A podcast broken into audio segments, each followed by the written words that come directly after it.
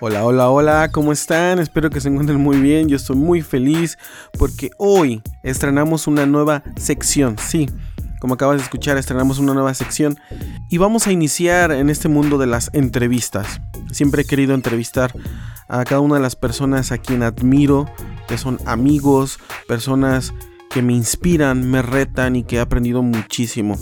Y hoy tenemos el privilegio de que el pastor Alan Portillo sea la primera persona a quien voy a entrevistar. Estoy muy contento.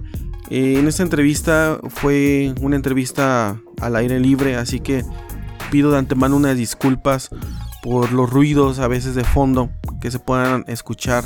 En especial hay un perrito ahí que estaba ladrando a cada rato, ¿no? Entonces en esta entrevista podrán escuchar mucho sobre el corazón del pastor Alan. De verdad una entrevista muy divertida, muy amena. Eh, siempre me la paso muy bien con él. Eh, hablamos acerca de, cómo inició como pastor, cómo nació Uma, sobre los procesos en, en, los cuales Dios lo ha estado llevando y ha estado pasando. Y en especial hablamos acerca de su mami. Eh, de verdad vas a aprender muchísimo, nos divertimos, así que disfruta. Bienvenidos. Eh, amigo, ¿cómo estás?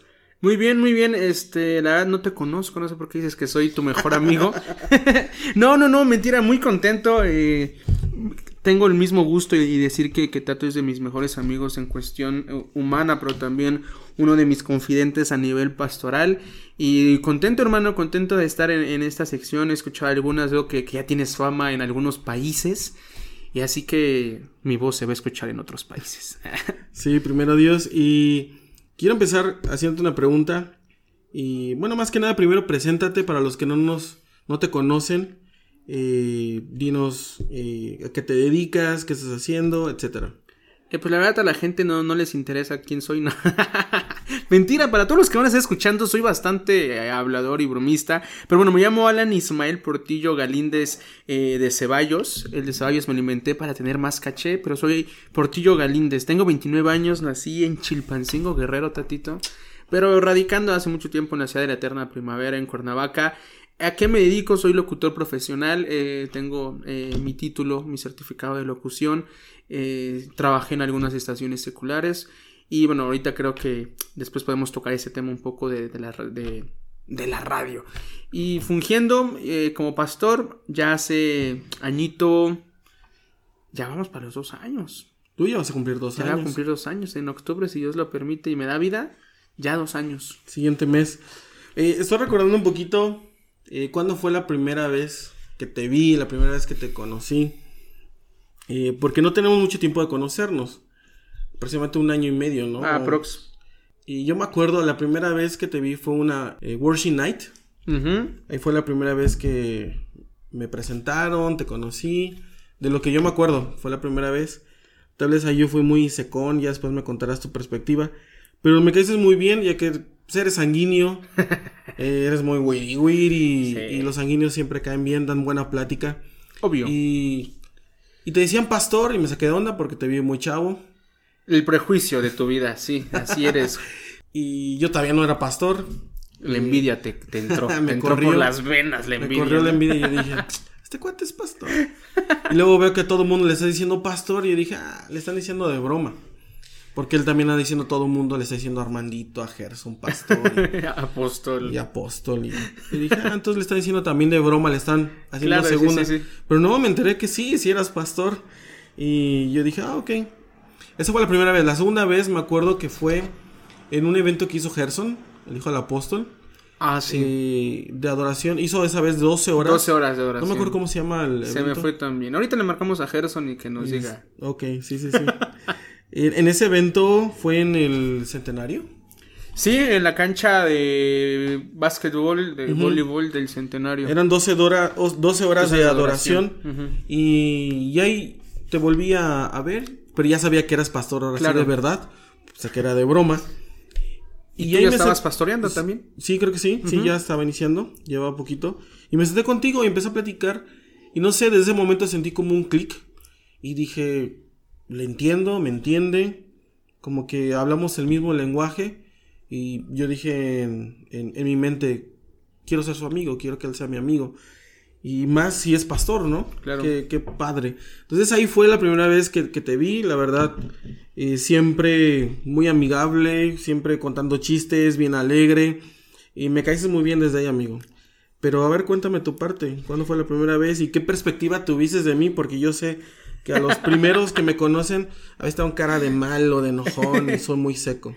Eh, sinceramente, Tato, perdón por romper tu, tu, humilde corazón. Yo no te recuerdo que hablé contigo en el Worship Night del 2017. Lo recuerdo que hizo un frío bastante brutal. Eh, pero fue una noche increíble. Eh, aparte ese día, si no mal recuerdas, yo estaba con lo de la muela, me la me, me pasó una dentista atendiendo en toda la, la, la, noche, casi casi desinfectando mi muela. Fue, pero, pero sí sabía de ti, ya tenía eh, idea de quién eras. Yo escuchaba hablar de, de Tato, de Tato, de Tato, y, comentaba con eh, Gerson, hablando de Gerson, de quién era Tato, quién era Tato, y hablaban mucho de él. Después ya tuve el gusto de, de, de conocerte. Sinceramente, perdóname, amigo mío, no recuerdo recuerdo las, las veces que, que, hablamos, que fue en el evento de, de cómo se llama, incluso hasta bromeamos, de como, ah, nosotros no predicamos como él, y, ah, es que no sé qué, y empezamos ahí a murmurar, ¿no? Eh, y después... A desahogarnos a desahogar familia. nuestras familias. Eh, después hablamos en la fiesta de Armandito, creo que ya teníamos con muchísimo más eh, entendimiento. Pero, la fiesta de Armando fue... Fue después, fue, ¿Fue mucho antes que tu cumple? Porque sí. me a tu cumple. Ah, no, fue... ¿Cuándo cumple Armando? En marzo. Sí, fue mucho antes. Sí, y por ahí fue lo de también de Gerson. Entonces se, se empataron como mm. que nos empezamos a ver más seguido. Y creo que esas son eh, las primeras veces. De ella te he visto, bueno, un buen de veces. Pero específicamente, amigo, no creo, yo nunca te vi con cara de amargado. Siempre creo que desde el inicio me caíste muy bien y empezamos a hablar bastante chido. No fue como de, ah, este gordito es bien mala onda. Pero, pero como somos gorditos nos entendemos. No, no, no, yo creo no que. sé por qué me dicen gordito, ¿ah? No, es, es, de amor, es, es, okay. es, porque la gracia de Dios está hecho. Eh, ¿Cómo se llama? ¿Pachoncito? Algo así, ¿no? Diría el de la era de hielo. No estoy gordo, no estoy pachoncito. Pachoncito. Entonces yo creo que fue más ahí, hermano. Yo creo que fueron los mismos lugares. No recuerdo el día ni la hora, ¿no? Pero sé que desde que te conozco me has quedado bien y tanto que hasta el día de hoy, en un año y medio, pues es parte de, de mis mejores amigos. Entonces, ya lo conocen, él es Gustavo. Alias Tato. pues bueno, después me acuerdo que eh, me invitaste a tu cumpleaños. Así es. Bueno, fuimos eh, a tu cumpleaños, fue mi mamá, fue mi esposa, fue incluso mi niña. Uh -huh. Y cuando voy llegando le digo a mi mamá, conozco este lugar. Mi mamá, estás loco. No, sí conozco. He estado aquí en este lugar y cuando va, van abriendo la puerta y veo, eh, cuando estamos entrando y empiezo a ver las paredes, está diferente, pero es este lugar. Yo he estado aquí. Me sentí como un tipo de yabú. Claro. Y yo dije, no, he estado aquí. Y cuando veo saliendo tus abuelitos, mi mamá empezó a gritar, yo también me emocioné, que digo, no, inventes. Son los pastores de la iglesia o de la primera iglesia Claro. donde yo llegué. Sí. O sea, precisamente yo llegué a Torrefuerte. Ujú. Entonces, para que no se enojen los de Betel, pues prácticamente nací en Torrefuerte. mi, Perdón, apóstol. mi abuelito me habló de la palabra de Dios y me llevó.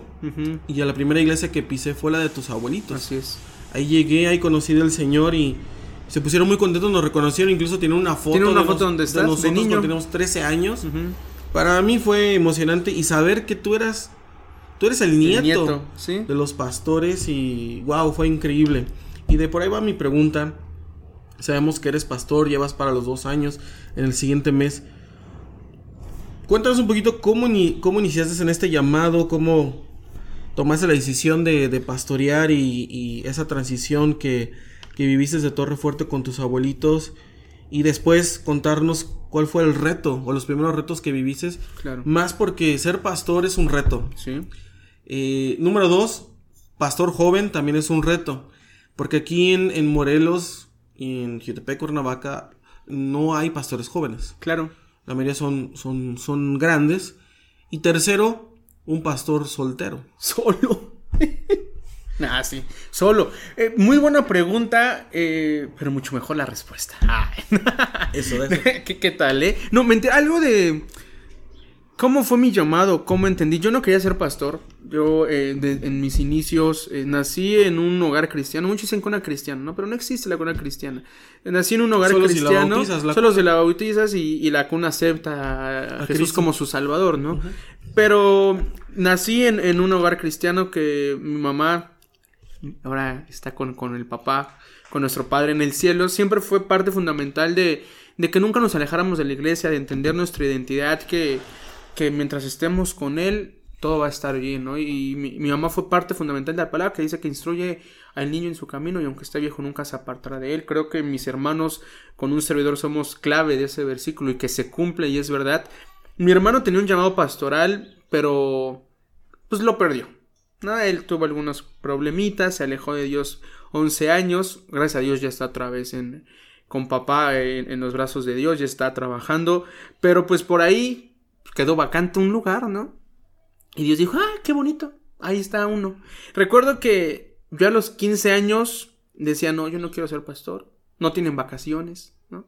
Dis Navidad, Año Nuevo, este, no las pasas con la familia, si no te tienes que quedar en la iglesia. Yo dije, en la vida voy a hacer eso.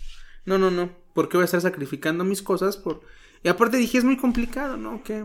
Incluso dije, ¿cómo es posible que pastores lleven 30 años y sepan qué predicar cada domingo? Yo dije, yo creo que a mí en cinco, do- en cinco domingos dije, se me va a acabar el tema, ya no sabía, no voy a saber. Pero Dios es tan bueno que todos los días eh, te da eh, algo, ¿no? Entonces, a los 16 ya empiezo a sentir como este deseo de, de, de hablar. Nunca, no, no, no me atrevía, obviamente, pero recuerdo que en mi cuarto, como muchos de los que van a escuchar esto, han predicado en su cuarto solos. Este, en el baño predicaba, cuando me bañaba predicaba y, y, y en aquel tiempo me sentía mucho como voy a levantar mis manos y todos se van a caer y ya no Hasta te fiaba". imaginas exhortando Sí, a la hermana. exactamente, y- pasando a una No, y uno dice, uy, donde me tocaran esos hermanos, yo como pastor, ya los hubiera calmado y no, nada de, no, y no sé qué tanto. Y no, pero no, solo, solo, solo quedaba en, en un deseo, en un deseo. Ya como a mis, de ahí me brinco como hasta los 23, 24 años, donde ya cantar no era, ya no me, ya no me satisfacía completamente. O sea, sabía que me encanta adorar a Dios, es uno de mis placeres que adoro y, me fascinan, que es meterme en intimidad a través de cantando con Dios. Pero sabía que ya eso no era lo o sea, sabía que había algo mucho más en mi vida y yo ya empezaba a, a ver al- a- en aquel tiempo al apóstol David y decía, "Ah, yo quisiera un día predicar. Y, o escuchaba a mis líderes de jóvenes y decía, "Ah, yo quisiera un día dar un mensaje. O sea, como que mi corazón ya se empezaba a incomodar por, por esta parte. Yo no estaba en Torrefuerte. Este, en aquellos eh, eh, tiempos se llamaba Centro de Restauración Torrefuerte, que lo dirigía eh, la, mi abuela, la profeta María y el pastor Tomás, ¿no? Quienes en aquellos tiempos tenían la congregación. Ahora, eh, por asuntos personales y también pues la edad, eh, pues me, me delegaron el cargo hace ya dos años y de ahí ha, ha habido unas transformaciones. Ahora, últimamente somos Torre Fuerte Worship, hemos entendido hacia dónde vamos, cuál ha sido el diseño.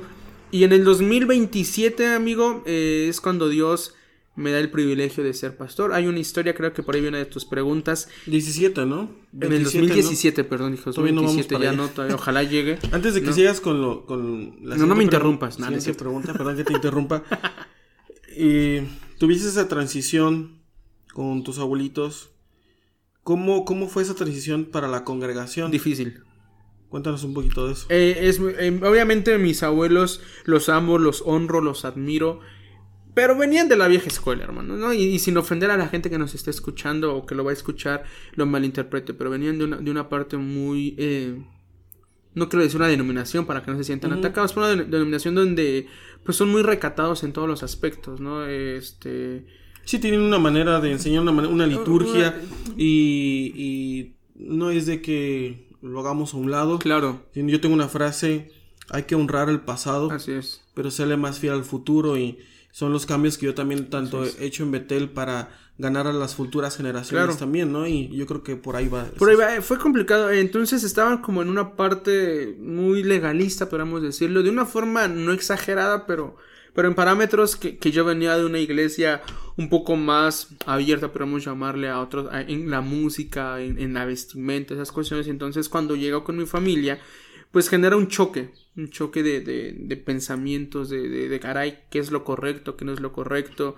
Eh, cuando... ¿Te dijeron algo? ¿Se fueron? ¿Qué pasó? Sí, hubo, hubo, familias que sí se fueron, se fueron, no, no estaban de acuerdo, este, se incomodaron o, o, o, decían, nosotros le comentábamos a los pastores, pero llegó su nieto y ahora sí se hace, o sea, llegaron a ver ciertos rumores mm. que en ninguna iglesia este, de, del mundo pasa, ¿no? Igual solo pasó en Torre Fuerte, solo pasó con nosotros. Y se complicó un poquito el asunto, obviamente yo se, me empecé a dar como palabras, yo ya empezaba a predicar eh, un domingo sí, otros no, un domingo sí. O sea, mis, los pastores en ese tiempo, mis abuelos me empezaron a, a empezar a soltar en esa parte. Y, y, Dios empezaba a hablar cosas muy claras con respecto a la iglesia. No ha sido fácil, obviamente, meterle. Hay gente que no lo aceptó y se fue, hay que ser obvios. Este, pero hay gente que entendió, que aceptó el paso y se dio cuenta que, que como tú mencionabas, ¿no? Honramos el pasado, el presente es otro y el futuro que viene es otro. Y en la Biblia menciona que debemos estar actualizándonos, debemos, si, si el enemigo es astuto y se prepara, ¿por qué nosotros no lo vamos a hacer? No significa traer el mundo a la congregación, sino que la revolución crezca en la iglesia para que sea un semblante que el mundo necesita. ¿no? O diluir la enseñanza, si claro. la enseñanza es la misma, solo la manera de presentarlo y predicamos completamente diferente. diferente. Yo predico diferente a ti. Claro. Eh, yo predico diferente al apóstol Alfredo. Yo predico diferente a Armando. Yo predico diferente a todos nuestros. al pastor Seth. Pastor Seth. Creo que todos nuestros amigos que tenemos muchos amigos en común, pastores, pero también siervos que son usados en, en predicar. Pues yo creo que, que todos tenemos eh, un poco de todos. Porque yo creo que, que digo, ah, esto del pastor Seth me gusta. Sí. Y lo puedo tomar. Esto del pastor Tato me gusta, lo puedo tomar. Esto de Javi, esto de Gerson. Entonces yo creo que al final somos un equipo y creo que, que, lo que la vida de Tato a mí me inspira, yo lo tomo y lo uso, ¿no? Eh, entonces, si ustedes no han escuchado al pastor Tato, deben de, de venir un día a Betel. La verdad que, que predica súper bien, súper claro. Y el que no entiende una peca de Tato es porque, bueno, sí está en el mundo muy feo, ¿no? La verdad, con todo respeto. Perdónenme. y bueno, esa fue la tradición en la iglesia, pero, pero personalmente Ah, ¿Cómo fue esa soltero? ¿Cómo fue esa transición? Porque dices como pastor soltero. Fue, hey, tenemos un pastor soltero, aplausos, qué bueno. ¿Cómo no, fue esa transición de manera personal también? Hasta el momento me siguen, me siguen sacando como esa duda de, ¿eres pastor y no estás casado? Y, o sea, pero me lo dicen de una forma como de sorpresa. Hay gente que sí me lo ha sacado de una forma grosera, ¿no? En la Biblia no se permite, dicen Timoteo, que esto y que no sé qué. Entonces mencionaba, hay gente que sí me ha tirado como mala, mala fama, mala leña por ser pastor joven. Eh, mencionaba lo del apóstol, ¿no? De que, y, y obviamente uno, uno, de una forma correcta, intenta responderles en que mucha gente ve la Biblia a su manera de interpretarla, no de la forma correcta. Eh, yo siempre mencioné el, apóstol Pablo cuando dice Timoteo no lo está poniendo como una obligación, lo está poniendo como consejo y como es, es lo mejor que podrías hacer. Pero tampoco te está diciendo, si no, chao, eh, vámonos. Como muchos versículos que se han malinterpretado, no por Dios, sino por el hombre. Entonces, me ha costado, no te miento, eh, se me ha enseñado muchos, pero también mucha gente me ha, me ha honrado, me ha eh, apoyado. apoyado, incluso este, me han dicho como, ay, qué bueno que a tu edad. Hermano, creo que no solamente en México, sino en la mayor parte del mundo cada día están saliendo pastores jóvenes. Este, gracias a Dios. Gracias a Dios. No, no todos casados y ya liderando una congregación principal. Otros ya son copastores, pero ya están dándoles oportunidades, ¿no? O pastores como en tu caso, que, que eres joven pero ya estás casado. Como en aquel tiempo mencionamos que antes parecía que tenías que tener arriba de 40 años para poder ejercer un cargo pastoral, porque ya tenías hijos y estas cuestiones. No ha sido fácil, por la parte también que soy soltero. Eh, estas cosas de, de, que el enemigo es astuto, mano, no, no, miento, muchas veces me ha querido tentar. Y, y, hay que aceptarlo, un hombre, un hombre y un pastor sufren de estas cosas, no es como, ay, se tentó a un pastor, no, claro, y, y sabe por dónde nos puede tentar, ¿no? Este, pero uno se ha mantenido eh, en esperar a la persona correcta. No te miento y a la gente que nos escucha, he intentado, ¿no? Eh, mi última relación fue hace cuatro años, como bien sabías. Este, y de ahí tuve una, una intención con alguien, no funcionó, pero tranquilos, Dios fue bueno, Dios protegió a los dos. Y esperando la promesa, ¿no? Sé que en su momento Dios va a traer. Bueno, creo que por ahí viene esa pregunta. Pues pero. Ajá, sí, sí, sí, termina, termina. Eh, pero bien, amigo, no ha sido fácil, pero estoy eh, mencionaba Javi Varela, es fiel el que nos cuida, mano. En Corintios dice que es fiel el que te llama, es fiel el que te ha, el que te ha traído. Entonces, no es porque nosotros seamos muy fieles, sino es por su fidelidad que estamos aquí. Y mientras tenga el respaldo de, de arriba, hermano, hay que seguirle, venga lo que venga, pueden murmurar, puede haber críticas, pero yo sé que el, que nos ha llamado tanto a ti como a mí es fiel y él nos sostiene hasta que él diga hasta aquí, pues hasta ahí. Pero hasta el momento estoy muy contento, muy feliz. Eh, pastor soltero, eh, triple siete dos dos. Llame ya. Llame ya, ¿no? Y precisamente para las personas que nos están escuchando, tal vez ahí hay una eh, Hola. hija de Dios que está escuchando, que está diciendo, ah, ah, caray. Dios me está hablando. hay un pastor joven, soltero, lleno de Dios. Eh, pues cuéntanos, pastor, ¿cuáles serían las cualidades de la futura pastora de Torre Fuerte Worship? Pues en estos tiempos, pues que sea mujer primero. no, porque hay cada cosa, hermano. Sí, no, hay que mentira. asegurarse. Los, los amamos, los amamos a todos. eh, los, los LGBT, Z, los amamos, les honramos y también Dios tiene un plan perfecto para sus vidas. Pero hablando de tu pregunta muy buena y la respuesta es muy grande, no porque yo sea como, uy, el super ala, no, no, no, no, yo creo que cualidades, cualidades espirituales, vamos a lo principal, ¿no? Es, lo que me interesa, que, que Dios sea, sea todo. Y no solo en cuestión de hablarlo, sino en vivirlo. Que, que su vida me inspire y me rete a ser mucho mejor de lo que, lo que soy ahora, que sé que me falta mucho, pero sé que, que esa persona me va a retar. Y también mi vida poder ser eh, algo que rete a ella ser mucho mejor. Que, que se deje usar por Dios, que tenga un corazón eh, que ame lo que el corazón de Dios ama, que tenga un oído que, que pueda escuchar lo que Dios le está diciendo. Creo que a, a medida de, de que el tiempo va pasando. Antes uno decía, mientras sea cristiana, llame Dios, es suficiente, ¿no? pero, pero, llegas a un momento o Dios te va llevando a puntos específicos donde tú dices, es que no me basta simplemente alguien que ame a Dios, sino que alguien que ame y honre a Dios, que, que tenga un corazón de servicio. No te miento, hay muchas niñas que, que me han hablado y en cuestiones como de otras cuestiones, pero les menciono lo del, lo del pastoral. Ah, no. Ya No, se echan para no, atrás. Se echan para atrás, ¿no? No, no, no, no, no. Ah, es que no, es. No me veo de pastora. No, no, no. Y entonces yo digo, perfecto. Cuando a mí me preguntan una cosa, lo primero que les digo es, oye, ¿tú qué piensas del, de lo pastoral? Pues porque yo soy pastor. Y no quiero una esposa de pastor. Quiero a una pastora. Pastora. ¿No? Sí, Entonces. que, que trabajen juntos, que el entienda el ministerio que, que ame lo Así que es. es. Dios, ¿no? Que ame a la iglesia.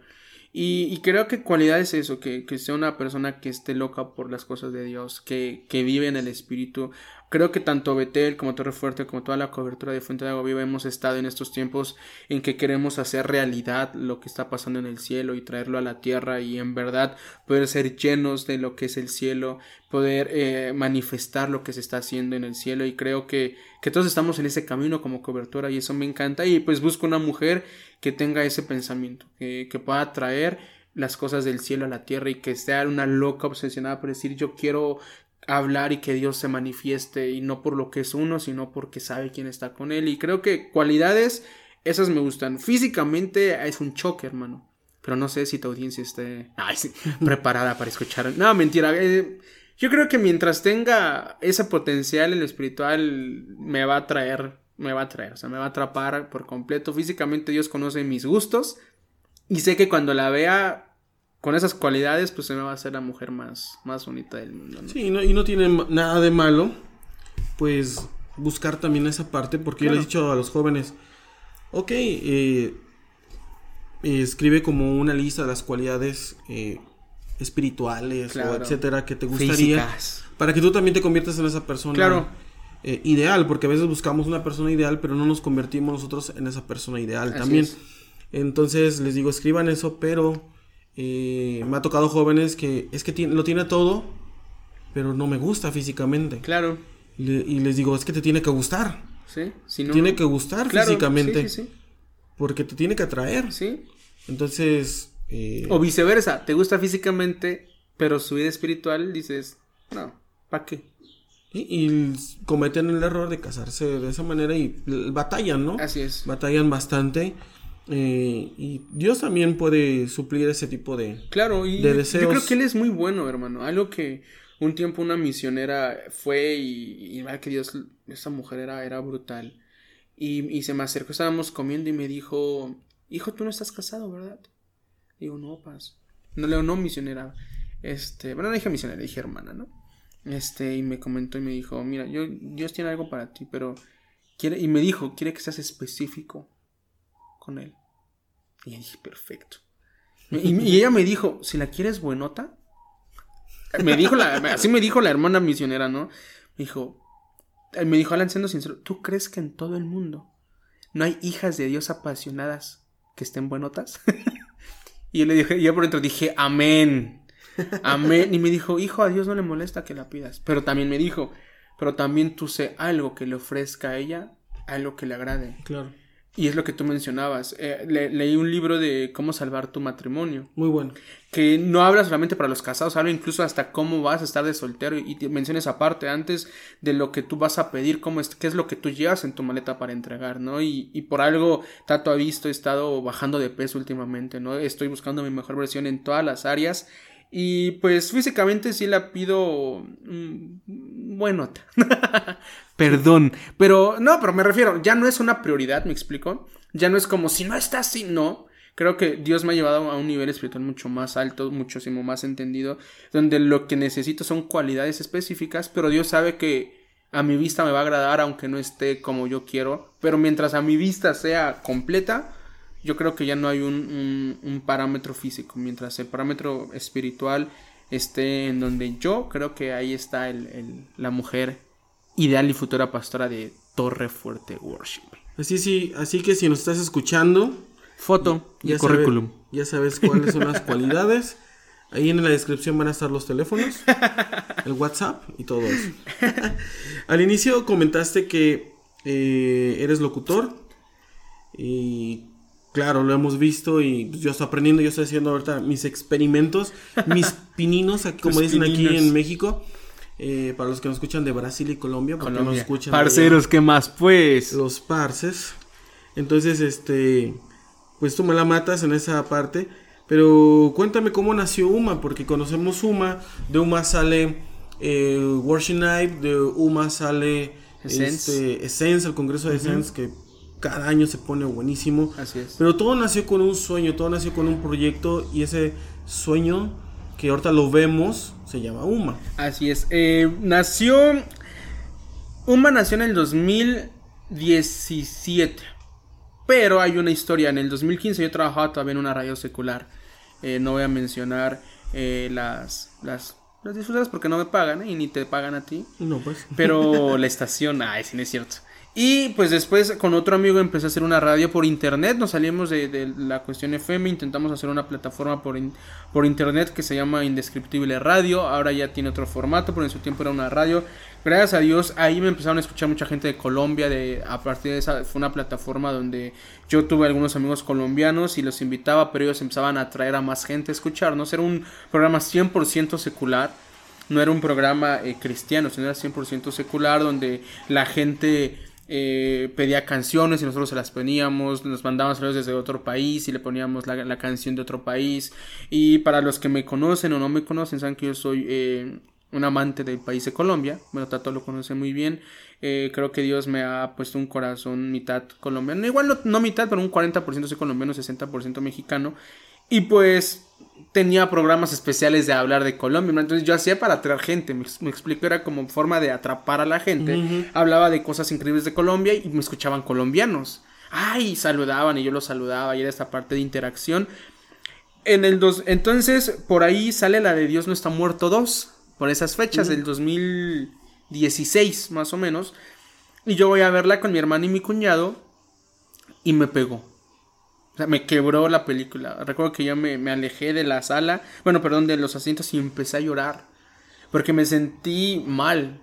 Porque obviamente los que hemos visto su película, la maestra no rompe eh, su firmeza de quién es, aunque la hayan demandado, aunque no sé, se aferra. Yo dije, yo cuántas veces por la radio y esas cuestiones me he involucrado en cosas que no. Mm. Y, y recuerdo que en ese momento Dios me dijo, ¿no? Tienes tres meses para renunciar. Yo había invertido dinero en Indescriptible Radio, había invertido tiempo. Y yo dije, esa es mi mente, no lo voy a hacer. No, no, es una, es una mentira, ¿no? Y hermano, a los tres meses me corren. De mi propia empresa. de mi propia cadena me corren. Y le digo a Dios, perfecto, listo, no hay bronca. En el 2016 eh, hay un evento, yo iba a Colombia, se cancela mi ida a Colombia y me voy a este congreso de última forma. Y hay un, pastor, este Meni Escobar, muy amigo de Javi Varela, del pastor Javi Varela, que está él en Argentina, hace un llamado de todas las personas que hemos clamado, yo creo que esto muchas personas van a sentir identificadas, de que muchas veces clamamos como Dios, úsame, Dios, aquí estoy, pero Dios usa a todos menos a ti. Y a veces sientes que tu vida no está bien o, todo el tiempo te estás condenando, pero claro, ¿cómo me va a usar si yo estoy mal? Y recuerdo que dijo, pasen, y yo dije, soy yo. Soy yo, yo soy el que todo el tiempo está viendo que Dios le sirva y nunca me hace nada. Recuerdo que paso, y justo entro y me arrodillo y el pastor cambia la dinámica, le da palabra a otros, menos a los que fuimos llamados por... Y algo que yo le dije a Dios, Dios, no te olvides de mí. Fue lo único que yo le dije, no te olvides de mí. Y de ahí viene una historia toda hermosa donde Dios me habla, donde Dios me muestra muchas cosas. Y fue donde yo le dije, ok Dios, quiero una radio cristiana. Me sacaste de lo secular, estudia para locutor, dame una radio cristiana. Y le dije, y también quiero ser pastor. O sea, yo le dije, ahora sí, si, si tu palabra, lo que me acabas de decir es cierto, dame una radio cristiana y va. En el 2017 empiezo a trabajar y pedir apoyo para abrir una estación de radio secular. Incluso queríamos una radio FM porque no, no, había permisos en aquel tiempo para una estación cristiana en Morelos, entonces como hacerlo un poco clandestina de una forma incorrecta por FM, pero al final decidimos que solo fuera por internet, ya que es legal y no estamos faltando ninguna regla. Y hablando con un eh, político, ¿no? El señor Esteban, que lo bendecimos donde esté, eh, me dice, ah, pero los cristianos son bien unidos. Y me dolió. De pronto dije, sí, ajá. Y vuelvo y repito, eso no pasa en otra iglesia más que en Torre Fuerte, ¿no? No pasa en México. no pasa ni en Neptuno, mano, ni en, ni en, el mundo. Entonces es cuando yo empiezo a hablarle al pastor David, bicho, y le comento el proyecto, le hablo a Gerson. Luego Gerson, este, quiero hablar con tu, con tu con, con, el pastor de tu congregación. Me dice, ah, pues resulta que es mi papá, el mm. apóstol Alfredo Méndez. Eh, hablo con, con Rodo Alcázar de Camino de Vida también, les cuento el proyecto, lo oran, me dicen, sí, hay que vernos. Yo todavía no tenía el nombre de la radio. Y recuerdo que, que nos lo cito en un café, les empiezo a contar el proyecto, les empieza a gustar, les empiezo a mencionar de la unidad de la, del cuerpo de Cristo, que por qué trabajar siempre separados si podemos trabajar en equipo, les, les comento esto, hay que invitar a jóvenes de otras iglesias, y si les gusta, y me dicen, ¿y cómo se llama? Y yo tengo una página en Facebook que se llama Un Mensaje de Amor, que subo imágenes, incluso ya no la estoy... Eh, sigo estando ahí, pero otra amiga es la que se encarga de, subir cosas, esas cuestiones. Ahí la pueden buscar en Facebook, Un Mensaje de Amor. Y, y quité un mensaje de mí, puse Uma. Le dije, Uma es un nombre fácil de entender, un nombre fácil de, de, recordar, se, pega, se, pega, más radio. ¿Y qué significa más radio? Un mensaje de amor, porque la, idea era dar un mensaje de amor a través de una red social. Y dije, se llama Uma Radio. Entonces, nos gusta, se queda como Uma Radio. Entonces, así nace Uma Radio en, un despido de, mi propia empresa de, por internet para que Dios me otorgue lo que es Uma Radio. Y ahí es donde me doy cuenta que su promesa de lo que tú me pidas, yo me voy a encargar de dártelo es, fue el pastorado. En cuestiones eh, ministeriales, pastorado. Y la radio nació en el 2017, un 10 de noviembre del 2017. Apenas damos para dos añitos también. Ahorita vemos que ya está Uma en Facebook con todo. ¿Cuántos seguidores? Más de mil, ¿no? Más, sí, cerca de 1500. Y la página de un mensaje de amor cerca de 3000 también. Oh. Entonces está pueden buscar en Facebook Uma Radio de verdad tienen programas ahí casi toda la semana. Están los humanos, los son los, adolescentes. Está el pastor Villa con su programa de gracia y sanidad. Igual. Misión Carácter, hablan mucho de valores, de respeto. Estaba muy bueno el, el programa del apóstol. Y no, no sé. Hubo un, este, se está haciendo un reajuste de programas para... que en noviembre vamos a iniciar con nuevos proyectos, nuevos programas, van a haber una mejor edición de, de los programas, así que Ahí, suscríbanse. ¿no? Sí, denle Es- like. Denle y like a la página. y- Activen las notificaciones. Ah, no sé YouTube. Ah, no, es. YouTube. no. Y déjenos en la barra de los comentarios Sí, lo sí, que sí. les guste no. Sí, pero sigan, la verdad es una buena radio y, y si a ti te interesa, tal vez Sí, informes. acérquense con el Paz Alan y pueden abrir su propio programa. Así es. Y, y la, y la ventaja, hermano, que como tú mencionas, gracias a UMA han salido eventos en unidad. Claro. Porque eso es algo que, que se ha mantenido. No, no trabajamos, no, no, no solo trabaja Torre Fuerte Worship, no solo trabaja Betel, no solo trabaja Fuente de Agua Viva, sino.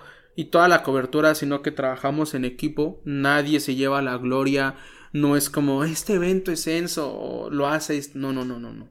Es parte de la radio y todos saben que, que la radio es un conjunto de todas las iglesias y por algo el eslogan es un solo cuerpo Y una sola iglesia. una sola iglesia, ¿no? Entonces, Dios ha sido muy bueno y, y ha mejorado. Hemos, vamos 12 cents y va increciendo, hermano. ¿eh? Sí, va. En- Ahora en- falta Uma este, Worship Night, ¿no? Viene a finales de año o a principios de año, si Dios lo permite. Perfecto, pues bueno, nos has estado contando un poquito del proceso de cómo hiciste en el pastorado, cómo nació Uma, pero los que estamos cerca de ti sabemos que en todos esos procesos, una de las personas que siempre te apoyó, que siempre estuvo y que, wow, mis respetos y mi admiración fue tu mami. Sí. y una mujer, wow, una gran sierva de Dios, pero llegó un momento donde estás viviendo en un proceso Sí. y lamentamos y nos, nos dolemos juntamente contigo y eh, hace unos meses ella partió con el Así Señor. Eh, ya se reunió con su, con su amado.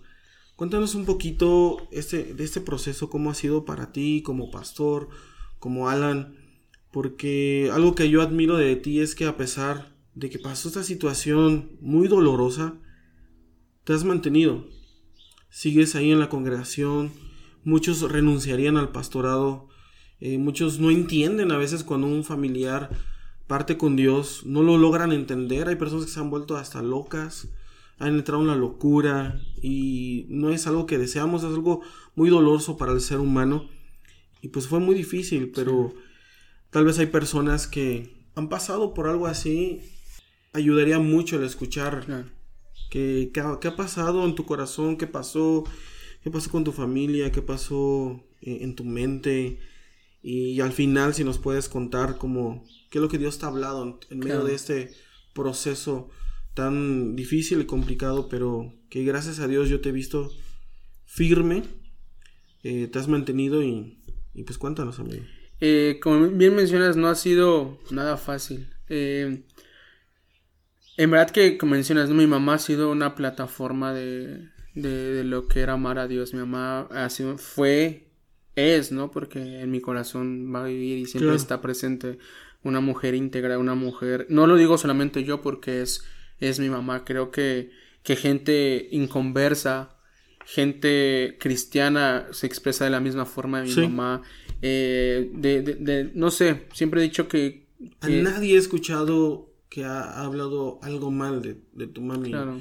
Al contrario, todos los que la, la conocen, lo poco, lo mucho, o sea, no es porque tú lo estás diciendo como su hijo. Sí, De verdad, es, es un ejemplo a, seguir, dejó un legado, dejó... esa es la, la, la palabra que ya mencioné. Creo que, que, que mi mamá ha dejado el legado, ¿no? De, de, de qué fue, de qué es este... El apóstol cada que tiene oportunidad se sorprende, ¿no? De lo que mi mamá eh, decía. Pa- pastores que acaban de conocer lloraron mucho es- ese proceso porque... No sé, no sé, Uma es parte también de un legado de mi mamá eh, en cuestión económica. Mi mamá Sí. fungió para que muchas cosas que están ahorita en la cabina estuvieran ahí. No, yo, yo veía que cada vez que tú hacías un programa, allí estaba, Estaba, ella, y sí. estaba echándote porras siempre. siempre. Y luego me regañaba, también Sí. me regañaba, ¿no? Pero bueno, es una manera Es, de es parte de ser, de ser, porras. de ser mamá, sí, claro. Y, pero fue difícil, hermano. Algo que, que les puedo decir a todos los que escuchan eh, este, este programa es que tengan cuidado con lo que le dicen a Dios. Sí. O sea, Dios va a tomar palabra por palabra. Y tarde o temprano te la va a poner a prueba. Yo en, en, en, cuando pastoreaba tenía esta parte de sentirme muy espiritual y decirle Dios, a mí me puedes quitar todo menos tu presencia. ¿no? Y ahí lo repetía y me ensanchaba. y mucho lo decimos. Como pavo real y decía esta parte de, no, no, no, que vean que a mí no me interesa nada más que su presencia. Aunque en mi mente uno siempre decía Dios, pero mi familia no, espérate. ¿Me explico? O sea, lo hablaba, pero, pero dentro de mí era como, espérate, espérate. Y llegaba a tener algo pensamientos como de, si un día se muere mi papá o mi mamá o mis abuelos, mis hermanos, yo siento que me muero. Y ese era mi pensamiento. Si me tocara ahorita porque uno sabe que nos va a tocar, pero, pero siempre quiere o espera que sea lo más tarde posible, ¿no? Y en buena vida y sanos, porque tampoco se trata de llegar a los 100, pero 20 años viviste acostado o mal, ¿no? Sino... Y, y siempre lo decía, mi mamá era una de las personas que puso a Dios antes que todo y me lo enseñó. Y recuerdo que cuando mi mamá entra al hospital de un desmayo, se le sube la presión eh, estábamos en una fiesta incluso cuando pasó todo eso. Eh, pues uno piensa que, que, se le bajó la presión fuerte, se desmayó, pero va a despertar. Eh, entonces, pues tú no va como que con la angustia de como, ay Dios, Dios, Dios, Dios, Dios, Dios, Dios. Y recuerdo que yo me meto al baño y estaba llorando y le dije, Dios, por favor, por favor, levántala, Dios, por favor, que no sea mayores, Dios, que ya reaccione, por favor, por favor. Y ahí es donde Dios apareció, hermano. Y me dijo, ¿te arrepientes de lo que me dijiste? Y yo sabía hacia dónde iba. Recuerdo que, que, me lavé la cara y me fui a la rampita de, de urgencias. Los que conocen el seguro de, de Cuernavaca saben, ubican cuál es la rampa de urgencias. Y empecé a llorar. Empecé a llorar, a llorar, a llorar. Porque me estaba retumbando esa pregunta. Y recuerdo que le dije a Dios, no me arrepiento. Y te vuelvo a decir, me puedes quitar todo menos tu presencia. Le dije, pero eso sí, cuídame, abrázame, Dije, porque si tú no estás, me voy a morir. Literal, amigo.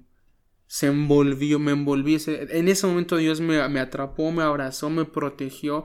No digo que fueron momentos difíciles, fáciles, porque lloraba, obviamente, el, desespero, el, ver a mi mamá que no reaccionaba. Fueron 21 días.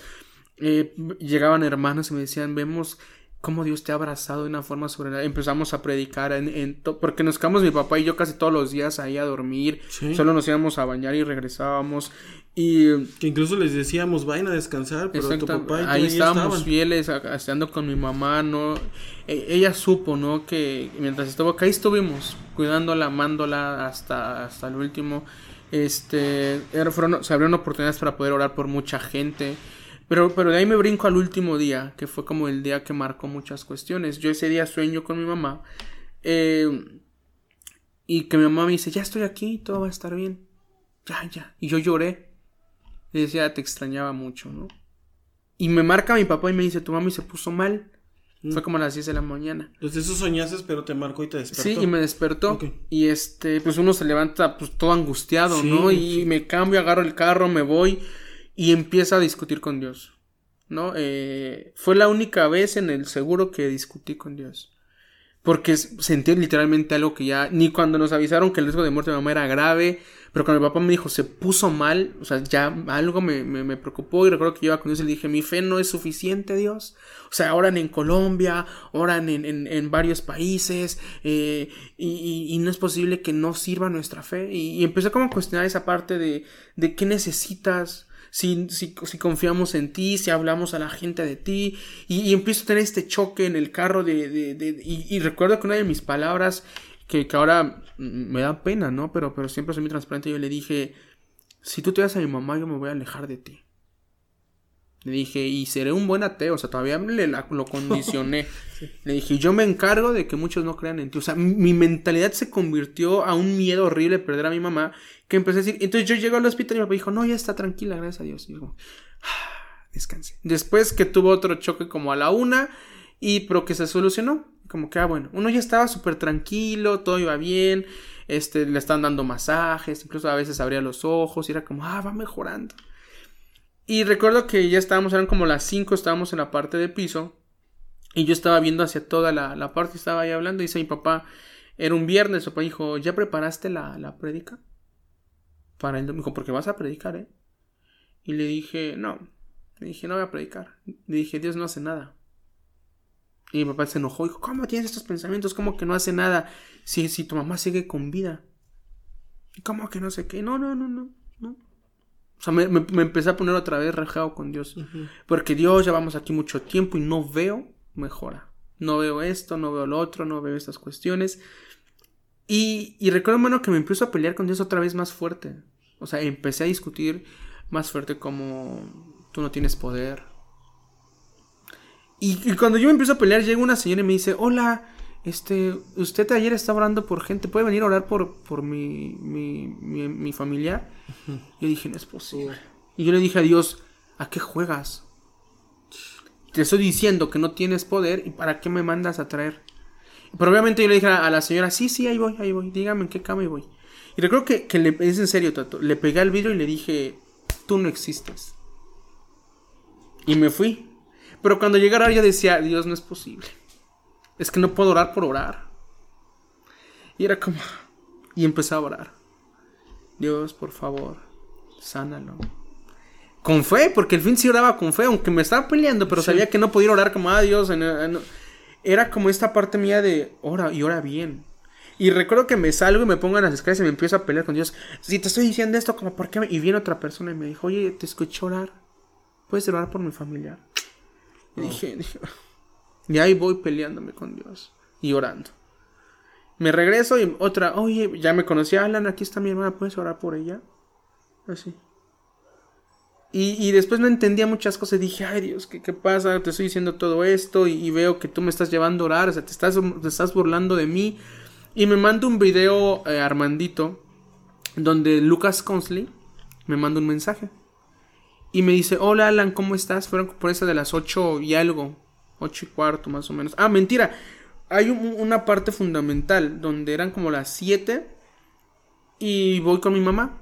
Siempre estaba con mi mamá y le leía la Biblia, eh, cantaba con ella. Y recuerdo que estaba con ella, estaba cantando. Y, y empiezo a cantar dos canciones que nunca quería cantar, hermano. Eh, hay, mi mamá y, un servidor somos apasionados de la canción de Cara a Cara. Mm. De Marcos Vidal, ¿no? Sí, Marcos Vidal. Eh, solo deja de mirar. Muy bueno. y, y, nos gusta mucho cómo acaba, ¿no? Y aunque pase mucho tiempo, que nadie. ¿Qué esperaba este momento? Toda mi vida. Y. Y la empecé a cantar, mano. La de cara a cara. Yo sabía lo que estaba cantando.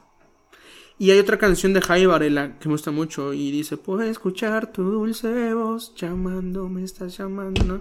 Y, grita y yo voy, voy corriendo a tus brazos, ¿no? Y voy corriendo a tu regazo y ya estaban los doctores ahí, pero me dejaron. Porque le iban a hacer una, una, le iban a cambiar unos tubos infectados por algo nuevo. Pero yo, no sé, pero las canciones que yo canté ya, ya no eran las que yo le cantaba. Mm. Me explico, yo cantaba mucho, cantaba la de Abba Padre, de Marcos Brunet. Pero no cantaba esas porque yo sé lo que dicen esas canciones y lo que yo menos quería era eso. Yo que, que lloré, la abracé, le, le, di un beso y dije, mami, ahorita vengo. Fue la última vez que, estuve con ella con vida, ¿no? Canté esas. Después ya nos, como me manda el, mensaje Lucas le un video y me dice, tu fe va a ser inquebrantable. Nunca mencionó a mi mamá. Se redijo a mí tu fe va a ser inquebrantable y esto y lo otro y esto y esto. Y yo dije, amén, lo creo. Entonces yo recuerdo que, que recordé mi día y dije, Dios, te falta el respeto y tú me sigues diciendo. Bueno, cuando me llegó el video es cuando mi mamá ya había entrado en paro cardíaco. Y ya estaban intentando pues levantarla. Entro en shock, pues tú estuviste ahí, llegaste pronto cuando fue toda esa parte. Eh, obviamente lloré toda esa parte cuando vi todo, todo el show. Pero, pero Dios fue, fue bueno, hermano. Él ha cumplido su palabra, todo lo que me ha hecho cuando yo le dije, solo no me sueltes, hasta el día de hoy no me ha soltado. Lloro, lloro en la casa, veo su foto y es como, ah, mamá. ¿No? Y, y, la necesito en cuestión espiritual porque tú sabías, ella era mi mano derecha en la iglesia, no soy casado, obviamente mi mamá era mi apoyo en esa cuestión de mujeres. Y era muy difícil, fue muy difícil esta parte. Después me entero que tengo una hernia eh, entonces no puedo, eh, en el proceso de, que mi mamá fallece el 5 de abril, pues yo podía decir, me distraigo, me hago, me pongo a ver, me voy a jugar fútbol, hago, pero no podía, porque ya tenía una hernia en la ingle, entonces no podía moverme. Y resulta que me operan en, junio y estar encerrado, acostado, sin poderme mover. Tú me fuiste a visitar con un dolor horrible, con un desespero asqueroso en, cuestión de, la recuperación. Y yo le decía, Dios, ¿qué onda? No es posible que en cuestión de cinco meses me, tengas así. Pero aprendí a confiar en Él. Siempre he tenido y agradezco a Dios por tu vida, por la vida de Seth, por la vida del apóstol, por la vida del pastor Gonzalo, eh, por la vida del pastor Hugo Niño de Colombia, eh, por muchos amigos de Colombia, muchos amigos aquí de, Morelos y de otros países, perdón, de otros estados, el pastor Jaime Varela, que siempre estuvieron ahí, nunca me abandonaron, siempre estuvieron, ¿cómo estás amigo? ¿Cómo estás? ¿Cómo vas? Y algo que, que ha marcado mi vida y que ya me lo repitieron dos personas, Giro, este, Piero, de, de Chile, ya me de vuelta, este, el pastor Seth, algo que ellos me dijeron en tiempos diferentes, que me dijo, me dijo, Alan, ¿sabes qué es lo más lindo de Dios? Me dice, ¿tú has visto todo lo que tu mamá dejó? Me lo dijo también el licenciado Beto Mojica, mm. que ahora estoy en, la radio, en la 90.3, en todos los lunes, eh, este, por FM, la mexicana, ¿no? Este, me, me decían eso, me dijo, Alan, tú eres el legado que dejó tu mamá. Wow. ¿No? Entonces eso a mí me marcó, eso a mí me hizo eh, tronar en cuestión de, de, recordar y todo el tiempo era como tú fuiste, el mejor lejos que tu mamá eres tú. Porque todo lo que tu mamá hizo, tú vas a ver muchas mayores cosas de lo que tu mamá vio, ¿no? Y, ha sido difícil, pero tengo una paz muy fuerte, hermano. O sea, sí la extraño, todos los días la pienso, todos los días eh, la recuerdo. Es imposible no pensar en tu mamá, ¿no? Escuchas algunas cositas y, todo te recuerda a ella, todo, todo, todo. Y este, pero algo que, que he aprendido es que ya puedo hablar sin ella y ya no. Se me nublan los ojos, pero ya no lloro como antes. Antes era como. pero Dios ha sido tan bueno que, que la recuerdo, pues la extraño y se me nublan los ojos porque quisiera abrazarla, ¿no?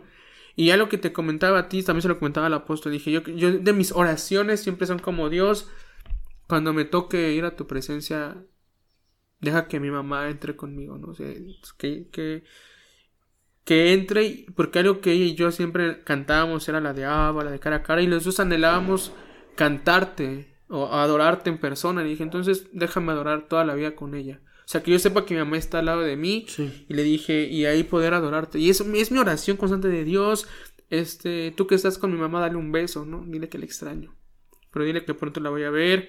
Entonces ha sido como, como esta parte como difícil de que no está. Porque también como pastor me ha costado mucho Claro. Porque parece que ahora yo tengo la. Así como mi mami tuvo la carga de mi papá, de mis hermanos. Pues resulta, siento que yo tuviera la carga de mi papá, de mis hermanos. Como de, estar peleando por ellos. De, de, Dios, haz algo en sus vidas. Dios, esto, Dios, llénalos de ti, Dios, esto. Sí, hablando carga en el sentido bueno. En, el sentido bueno, como, como ser quien está peleando por ellos. Este. Y he entendido mucho, he, he admirado a mi mamá mucho en estos tiempos, como de Dios no me di cuenta de todo lo que mamá hacía y no me daba cuenta, ¿no? Y, dije, yo quiero hacer así. Que nadie se dé cuenta hasta que un día me toque y digan, no inventes, Alan dejó un legado que trabajó, no en los reflectores, pero lo que hizo, tuvo, marcó, marcó y fue visible después. Le dije, yo quiero eso, Dios, yo quiero que, que mi vida sea en lo íntimo contigo y cuando me toque partir se pueda mostrar un legado que dejé no por lo que soy yo, sino por lo que tú hiciste en mí y sea más grande que incluso el de mi mamá, ¿no? Algo que, yo dije y tú estabas, eh, que mis hijos sabrán que, el Dios de mi mamá es su Dios, ¿no? Y es mi Dios. A mí me encanta esta parte de, de la Biblia cuando mencionan de, de, de, esa, de esa dependencia de es tu Dios, tu Dios, ¿no? Y, y Dios muchas veces se muestra como, te voy a mostrar que yo soy tu Dios y, esa parte me gusta. Y yo siempre digo, lo hago, mis hijos sabrán que el Dios, porque no estamos como en el Antiguo Testamento que dicen, y el Dios de Abraham, es el Dios. Me encanta esa parte como de traerla a mi familia y decirle a mis hijos, hijos, el Dios de su abuela es el Dios de su padre y de su madre. Y es su Dios. O sea, que ellos entiendan que vienen de una línea, no cualquiera, sino vienen de una descendencia de hijos del rey y que entiendan quién es su Dios, ¿no? Entonces ha sido difícil pero he visto la mano de Dios, hermano, y me sostiene, me sigue sosteniendo. Eh, hay problemas en la iglesia y para los que no saben, siempre Tato es, uno de los que siempre le cuento lo que pasa y él me cuenta también lo que pasa. Entonces, Pero Dios está ahí. Y si algo mi mamá me enseñó, permanencia, aunque las cosas no se vean bien, hay que verlas con los ojos terrenales, sino como Dios quiere que las hagas. Permanencia, fe, constancia y una determinación de depender 100% de él. Mi mamá siempre dice flojita y cooperando, flojito y cooperando. Y todo el tiempo dice eso. Y, yo lo entiendo. Cuando tienen situaciones es yo flojito y cooperando. Wow, pues qué, qué, qué, qué difícil a la vez. Ah, increíble de todo lo que está pasando, pero eh, ¿qué le podrías decir a las personas que tal vez están pasando por una situación similar? Tú si pudieras dar un consejo, ¿cuál sería? Dependencia. Creo que lo que pueda ayudarles. Eh, yo pido a Dios que, que, los que escuchen esto no estén pasando esto. O que si un día le van a pasar, lo pasen durante muchísimos años. O que incluso ni lo pasen para que papá venga por nosotros antes de tiempo. Pero si estás pasando por esto, si pasaste por esto y no tienes como, como un descanso, que, que puedas descansar en Dios, que aprendas a, a depender de, de Él que te aferres a lo que él ha dicho. Eh, en la Biblia menciona que, que, nos que tarde o temprano nos vamos a quedar solos, pero él es el que nunca se va a separar de nosotros. Así es. Y, y hay que entender esa parte. Yo apenas prediqué y mencionaba como un papalote, en otros países es, un, es la cometa, lo que se uh -huh. vuela, y mencionábamos que un papalote no vuela por sí solo. ¿no? Siempre hay alguien que lo está volando y hay alguien que tiene cuidado de él. Y yo siempre dije que mi vida sea como un papalote en las manos de Dios. Que Él me lleve a lo alto pero que siempre me regrese con amor, porque el papalote siempre regresa a su dueño. Sí. Entonces, eso, que si tú estás pasando una situación eh, complicada eh, y mi vida te puede servir, pues ahí sí puedo decirte que, que me busques en Facebook, si es algo más íntimo, eh, y que pueda aconsejarte igual un poco más abierto también por el tiempo del podcast, sí. que no sea tan largo. Pero eso, dependencia de Dios, que, que aprendas que su amor de Dios nunca se acabará en tu vida, hay un amor inagotable, y como dice en la Biblia que ni lo alto ni lo bajo, ni ninguna cosa en el cielo, en el infierno podrá separarte de lo que Dios ha planeado para tu vida. Y si necesitas sobre este tema, pues ya me contactan en redes sociales y con más gusto pues nos expandemos, incluso hasta para orar por él. Sí, claro. Pues qué increíble, eh, se, está, se me está yendo el tiempo. Nosotros podemos platicar horas y horas, luego ahí nos encerramos en su coche de la nada más hablando horas y horas de todo, de todo lo que están escuchando. Esa es una probadita de lo que mucho platicamos. Y para ir cerrando con este podcast y no esté muy largo, me gustaría ir con unas preguntas más, más, eh, más, más ligeras. sencillas, más ligeras, más rápidas. Eh... Azul, me gusta el azul. ¿Cuál es tu color favorito? ¿Cuál es tu color favorito? ¿Cuál es tu comida favorita? Eh, ¿Qué predicadores escuchas? Porque a, a veces a, le preguntas a una persona y te dice, ¿no? Pero a veces como que sale la curiosidad de los pastores, ¿no? Claro. Los pastores predicamos, Así pero es. ¿qué predicadores escuchamos? Escuchas. O quién me está influenciando, ¿no? ¿Qué predicadores escuchas, Paz Alan? Al apóstol Alfredo, eh, me encanta. Siempre que nuestro apóstol eh, predica, eh, me encanta. Tengo la oportunidad de escuchar también tus podcasts, entonces también a ti te escucho. Eh, y no por ser mi amigo, sino porque literalmente me encanta cómo, cómo das tus enseñanzas. Javi Varela, me encanta Javi Varela. cada que sube un video lo escucho. Los pastores Rodríguez, obviamente, de, de- de Colombia. Colombia. Este, los pastores de Medellín, de, de Camino de. Camino. No, ¿cómo se llama su iglesia? Ay, se me fue el nombre, hermano, la voy a embarrar. Pero, pero. Bueno, pero los Pero pastores. de ellos, sí. comunidad cristiana, Ah, ok. comunidad cristiana de Medellín, me encantan. Eh, yo antes decía, en verdad, que, que decían, ah, esa iglesia es, de las esas grandes, pero ni idea tienen. Pero he conocido gente de ahí y veo la intimidad de esos pastores y digo, brutal. Este, la persona que te he comentado que me apoya mucho es en esa iglesia y es cercana a los. Y, y- y vive lo que esos pastores viven, ¿no? Sí, sí, sí. Entonces, yo creo que, eh, que ellos son los que me gustan mucho. Me gusta Andrés Corson también un- en, en- en formas, ¿no? Yo creo que escucho un poco de todo, pero principalmente los que te acabo de mencionar. Pastores de otros países, eh, los de Comunidad Cristiana, los Rodríguez, eh, Corson, el apóstol Alfredo, Jai Varela, eh, tú. Vamos, vamos a hacer un experimento. Si tú pudieras tener el poder de juntar a tres predicadores, así que digas, ah, ok, y no sé, la revelación de tal, la practicidad de tal, eh, la profundidad o no sé. Está complicado, hermano. De tres predicadores para formar un solo predicador No, está muy que tú complicado. escucharías. No, es que. ¿Cómo sería? Pues es que yo te puedo decir que mejor los, todos los que te dije los, los haría uno, porque todos tienen cosas que no tienen. No, no, no, pero... eh, Es que tres, está muy, muy tres, complicado, está muy, muy complicado. Eh. Es un experimento. Eh, ¿Yo? Ay, no, yo, yo y yo. No, está muy complicado. Es, ay, no es posible que me has puesto tato. Javi. Todos Javi, los que Javi van a ser Varela. entrevistados tienen que... Javi Varela. esta. ¿Pero qué? ¿Qué tomarías? No, Pues es que mejor, pues mejor los tomo a ellos y que se hagan un como como la- Guacamole. un guacamole y que salga un bombón, burbuja y bellota, ¿no? Así de- no, no sé, pues no puedo decirte específicamente todos el, el qué, pero yo creo que, que Javi Varela, eh, el apóstol Alfredo, su sabiduría, ¿no? El último. Eh, Sabiduría. Ok, la sabi- sí, Apóstol Este- es súper mega sabio. Los Rodríguez. Wow. Ahora estaría... Esos tres. Ya ves, salió una buena combinación. No, sería un, un tremendo bombazo. Yo dejaría de pastorear y me iría a su iglesia. Bueno, pero, la- pero yo, pero de todos los que nombré, ¿dónde estarías tú? ¿Dónde están los de comunidad? Eh, ¿Dónde está Seth? O No, sea, lo siento, pastor, los demás no entraron. ustedes entrarían como en el copastor de los de esa iglesia, ¿no? No, es que está muy complicada esa pregunta. No, pero es buena, es buena la combinación. Yo también lo escucharía. Sí, sí, sí. Y hay, hay, hablando de mensajes, de predicaciones, hay mensajes que se nos quedan bien marcados, Claro. incluso en un congreso o una palabra que nos han dado eh, cuando éramos jóvenes, adolescentes, etcétera. ¿Cuáles han sido esos mensajes en tu vida? Y si te acuerdas de quién has escuchado que Claro. ha marcado, ha marcado, incluso algunos hasta se acuerdan del mensaje, no de todo, pero de lo que ha marcado para su vida. Alejandro Escobedo por el año 2007 por ahí marcó mi vida en una predicación en, en un evento enorme en Amistad de Puebla eh, donde hablaba que perdón por la palabra no Eh, la repito de una forma correcta no no no piensen pero el apóstol el pastor dijo somos tan idiotas que menospreciamos la gracia de Dios. Y así fue la palabra Sí, sí, sí. textual. Recordamos que antes eh, el pastor que mencioné era muy fuerte al hablar. ¿no? Y tiraba y no le importaba volar cabezas.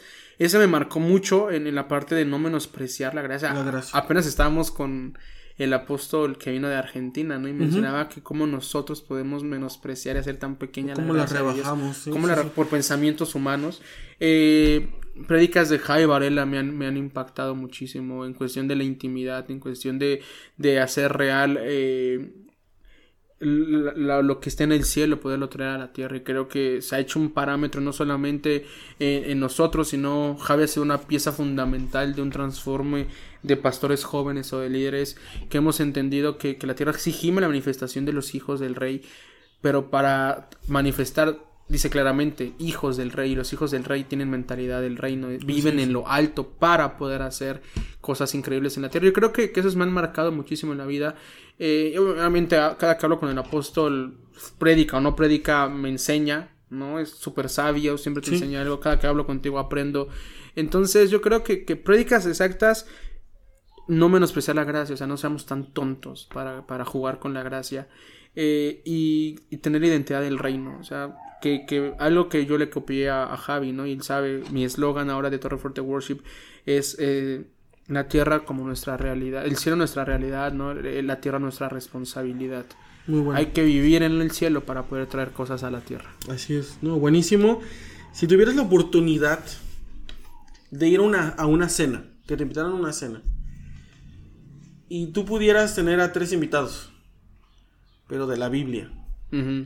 ¿a quién te gustaría traer? Ah, claro, Ob- ¿a- obvio, ¿a quién me gustaría estar ahí en la, en la Que mesa? estuviera en la, en la mesa. Tres personajes de la Biblia, nuevo y antiguo, que te gustaría, pues obvio, vas a compartir la cena. Claro, hay muchos, Vas a platicar con ellos, preguntarles Ay, cosas. Caramba, hay, hay demasiadas cosas. No, yo creo que hay. No, obviamente está en la Biblia Jesús, obvio, pero No, por pero su- Ah, digamos que pues está en la Biblia. Ya está. Bueno, eh, Jesús es el principal. Sí, sí, sí, ya. Ok. Caramba. Juan el Bautista. ¿Por qué?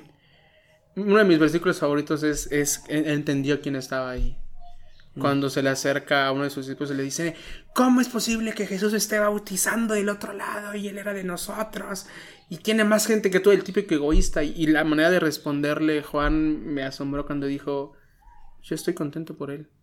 Y es necesario, si es necesario que yo, en una versión dice, si es necesario que, que Juan desaparezca para que él crezca, lo voy a hacer.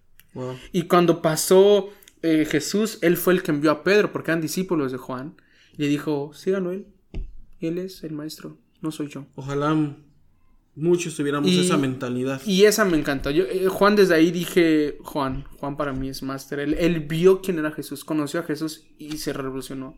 Él entendió que es necesario desaparecer para que le crezca.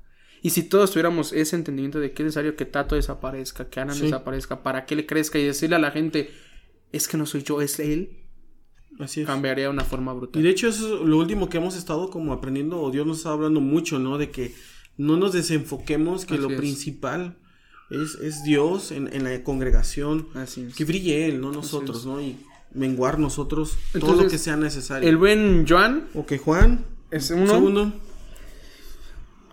Santa. Hombres y mujeres, o sea. Miqueas. Miqueas. Ah, caray, ¿por qué Miqueas? ¿Has leído Miqueas? Pues nada más como una vez. Mi, Miqueas me, me encanta. Mi, Miqueas todo el tiempo eh, vivió en, aflicciones, en conflictos del pueblo de Israel en todo el tiempo, pero, pero me fascina todo lo que es Miqueas 7 por algo, perdón, estoy tatuado, ¿no? Eh, eh, una de mis... Mm. Miqueas 7:18, ¿no? Dice, ¿acaso existe un Dios tan bueno como tú que perdona el pecado del remanente? Y dice, no, no existe alguien como tú, porque me doy cuenta que tú te deleitas en mostrarme tu amor inagotable y ya no tendré más pecado. Y empieza a hablar porque entendió quién era su Dios. Y, ese Dios de amor me sorprendió en cómo lo viviste cuando andabas en lo peor. Porque mi casa también viene tú lo lees y es problema tras problema y me persiguen y me quieren matar y consecuencias.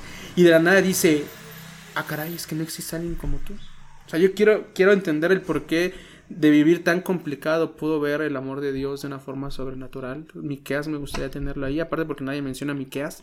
Sí, por eso se me hizo raro, entonces, pero muy bueno. Juan, Miqueas y Abacuc. No, mentira.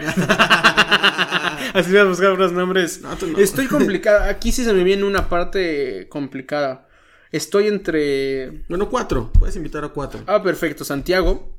Ok. Santiago es mi libro favorito. Santiago se me hace que es el libro más actualizado para estos tiempos. Porque te habla de una forma directa. Directa. Todos dirían, ¿y Pablo? ¿En qué momento Pablo? No, porque todos son fans de Pablo. Sí, también Pablo es cool. Pero si invitas a Pablo, no creo que se cenen. Pero no, no, no. Recuerda que él tardó predicando el buen, buen el, buen Pablo. Me caería bien, pero sé que Pablo andaría en una mesa cercana y después voy y lo saludo. Este, pues otro lo, lo, va a traer, ¿no? Ten por seguro. Otro más. Bueno. Juan, Miqueas, Santiago. Y el rey David, mano. David. Sí. No podía faltar David. No puede faltar el buen David. Él le embarró más que casi todos, pero el corazón que siempre tuvo y eso es lo que me encanta. Yo creo que Pablo ya está viejito, mano. Pablo ya era viejito. Entonces Pablo va a hablar mucho. David estaba más chavalón. No, sí, o sea, Pablo, pues muchos pondrían a Pablo, mano. Todos hablan de Pablo, todos hablan de Pablo. Y para muchos Pablo es como, ah, no, para mí es Juan, Miqueas, Santiago, y el buen David. Muy buena combinación. Eh, ya para ir cerrando, ¿qué canción traes últimamente a la cabeza? Jesús, de más vida, escucho mucho.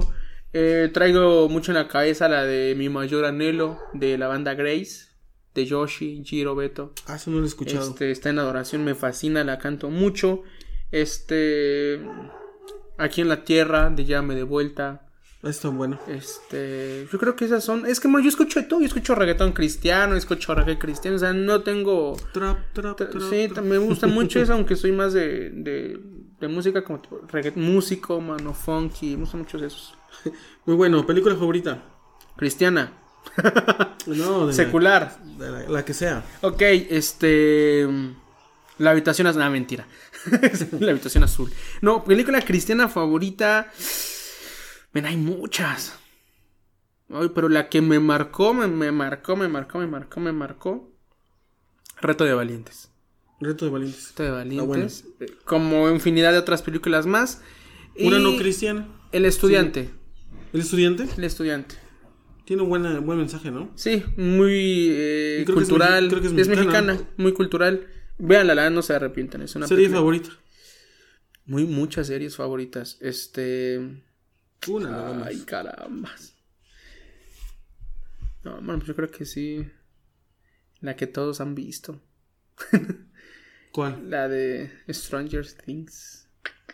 Creo que sí. Está buena. Sí, yo creo que esa. Yo ya vi las tres Yo temporadas. creo que sí, yo creo sí, sí, sí. He visto muchas series, pero como de mis favoritas, yo creo que esa.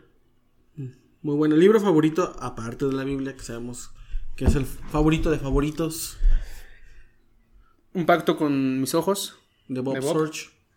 Muy bien. Sé que te gusta el fútbol. Sí, Cruz Azul. Si vas No, para allá. no iba a preguntar equipo. El equipo que más el, vergüenza el equipo Cruz que Azul. más ha perdido, no te pregunté por eso. Eh, te iba a preguntar para ti quién ha sido el mejor jugador de toda la historia. Zinedine Zidane es mi jugador favorito. Mi jugador favorito. Pero lo Me- el, pero el considera- mejor de la historia. Messi. Messi y Zinedine Zidane. Messi y Zinedine Zidane. Pelé, Maradona, No, no los vi jugar, no puedo hablar de solo videos. Sí, verdad, ¿para qué miento? sé que son históricos, pero no los vi jugar. Ok.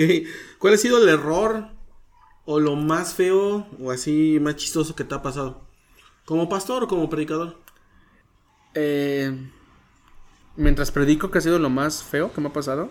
Sí, o como pastor, como líder, ¿qué es lo más chistoso, lo más feo, así lo más? Carambas.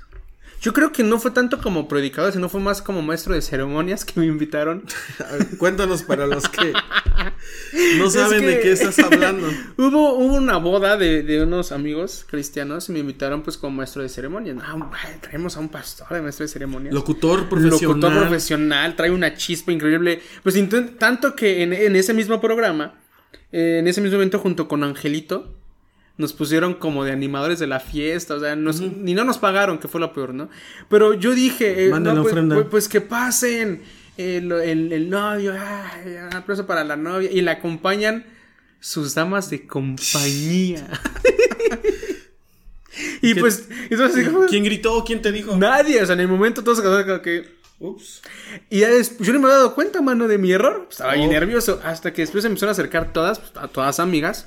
¿Cómo que dama de compañía, tonta? Y pues, pues, mis amigas cercanas, ¿no? Saludos, Zuli, ¿no? Xochitl. Ups. No iba a decir nombres, no iba a decir, pero- no, perdón, se me fueron sus nombres, pero, pero todas riéndose. ¿Cómo dama? Y yo, perdón, perdón, pero eran damas, yo no. Y les dije, pues, da- damas de compañía. Bueno, por último, para ir cerrando el podcast, eh, ¿qué es lo más místico que te ha pasado? O sea, lo más así, le hicimos místico referente a lo más sobrenatural que has vivido, lo más locochón. ¿Te ha pasado algo así? En mi vida, en mi vida personal, escuchar la voz de Dios. Tangible.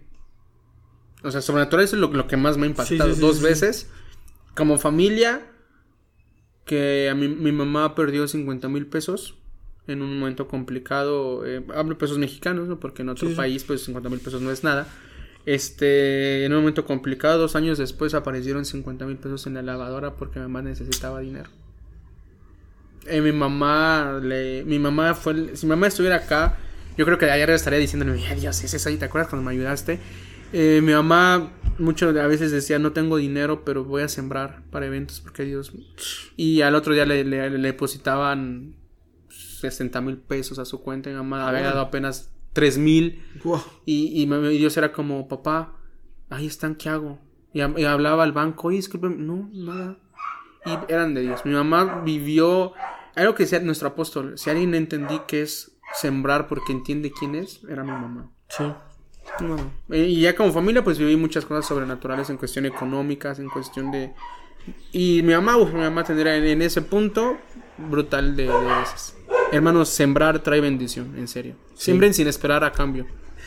Pues bueno, estamos concluyendo el podcast para que no, no esté muy largo. De verdad estoy muy agradecido. Gracias, Pastor Alan. Espero que no sea la única vez. Espero que no. Y vamos a tener más invitados. De verdad, eh, se va a poner muy bueno. Pero yo creo que iniciamos muy bien. Gracias. Eh, gracias por tomarte el tiempo. Y aquí le invitamos el desayuno para que no se preocupen los que están escuchando. Comemos unos ricos sopecitos. Uy, sí.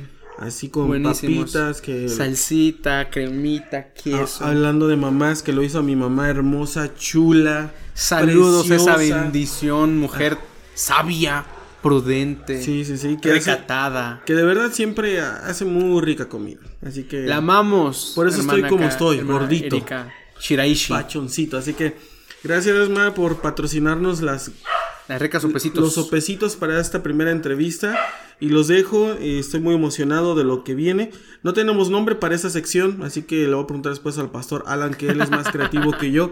O ustedes si quieren bautizarlos con, Con un nombre, con ahí un nombre ahí creativo para esta sección. Ayúdenos, porfa. Muchas gracias. Les bendecimos para, eh, si se quieren, no, no tienen una iglesia donde congregarse, por favor, busquen allá en, ¿es Jutepec o Cuernavaca? Eh, pues, colindando Jutepec, Cuernavaca, y es la, la, como la, la hilera, la línea de... de- Ahí que Torre, divide Torre Fuerte Worship. Worship. Puedes ir a dirección. Claro, porfa. está en Parvial, en Atlacomulco, abajito del plantel Bachilleres número 2, en una plaza, mano izquierda, Plaza Primavera. Estamos en el segundo piso, Torre Fuerte Worship. Estamos todos los domingos de 10 en adelante y estamos obviamente en reuniones de casa todos los martes en, en Atlacomulco. También estamos ahí reuniéndonos. Hoy nos vemos a las 6, quien quiera llegar. Y si quieren pues más datos, estoy como Galíndez Alan en Facebook, como Galíndez, arroba Galíndez Alan en Instagram. Ahí me pueden eh, contactar cualquier cosa. Sigan a Tatu, sigan el podcast. Compartan en sus redes sociales para que no solamente sean conocido nosotros, sino para que un mensaje pueda llegar a gente que lo necesita. Muchas gracias hermano y es un privilegio ser el primero de toda tu lista enorme que vas a La primicia. La primicia. Y es- después me va a dar el, el bautizo. Amén. Perfecto, muchas gracias. Bendiciones a todos. Así que, bye. Oye, pero la ofrenda sí me la vas a dar.